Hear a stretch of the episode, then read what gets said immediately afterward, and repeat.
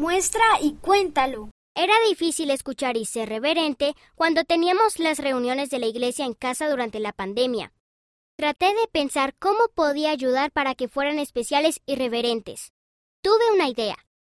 Agarré dos cajas grandes y las acomodé para formar un púlpito. Me sentí feliz de ayudar para que las reuniones de la iglesia en casa fueran especiales. Presley F., 9 años, Sajonia, Alemania. Estoy agradecido por un profeta viviente. Me gusta estudiar las escrituras con mi familia cada semana usando Ven Sígueme. Me ayuda a entender las enseñanzas de Jesús. Canon A, 10 años, Arizona, Estados Unidos.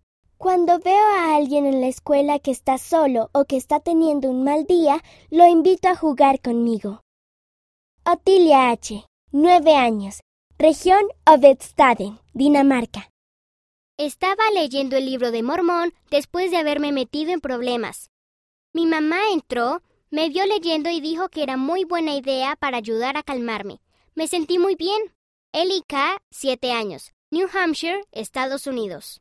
Cuando estaba enfermo, sentí el Espíritu Santo en el momento en el que mi papá me dio una bendición del sacerdocio. Estoy agradecido por mi mamá y mi papá. Everett O, 6 años, Ohio, Estados Unidos. Tengo una iguana de mascota y cuando se escapa hago una oración al Padre Celestial pidiendo que la iguana regrese. Ana C., 6 años, Espíritu Santo, Brasil.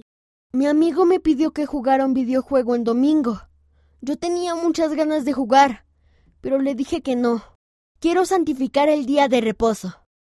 Benjamín C., 9 años, California, Estados Unidos. Envía tus propias obras de arte e historias. En la cubierta de atrás de las versiones digital o impresa verás cómo hacerlo.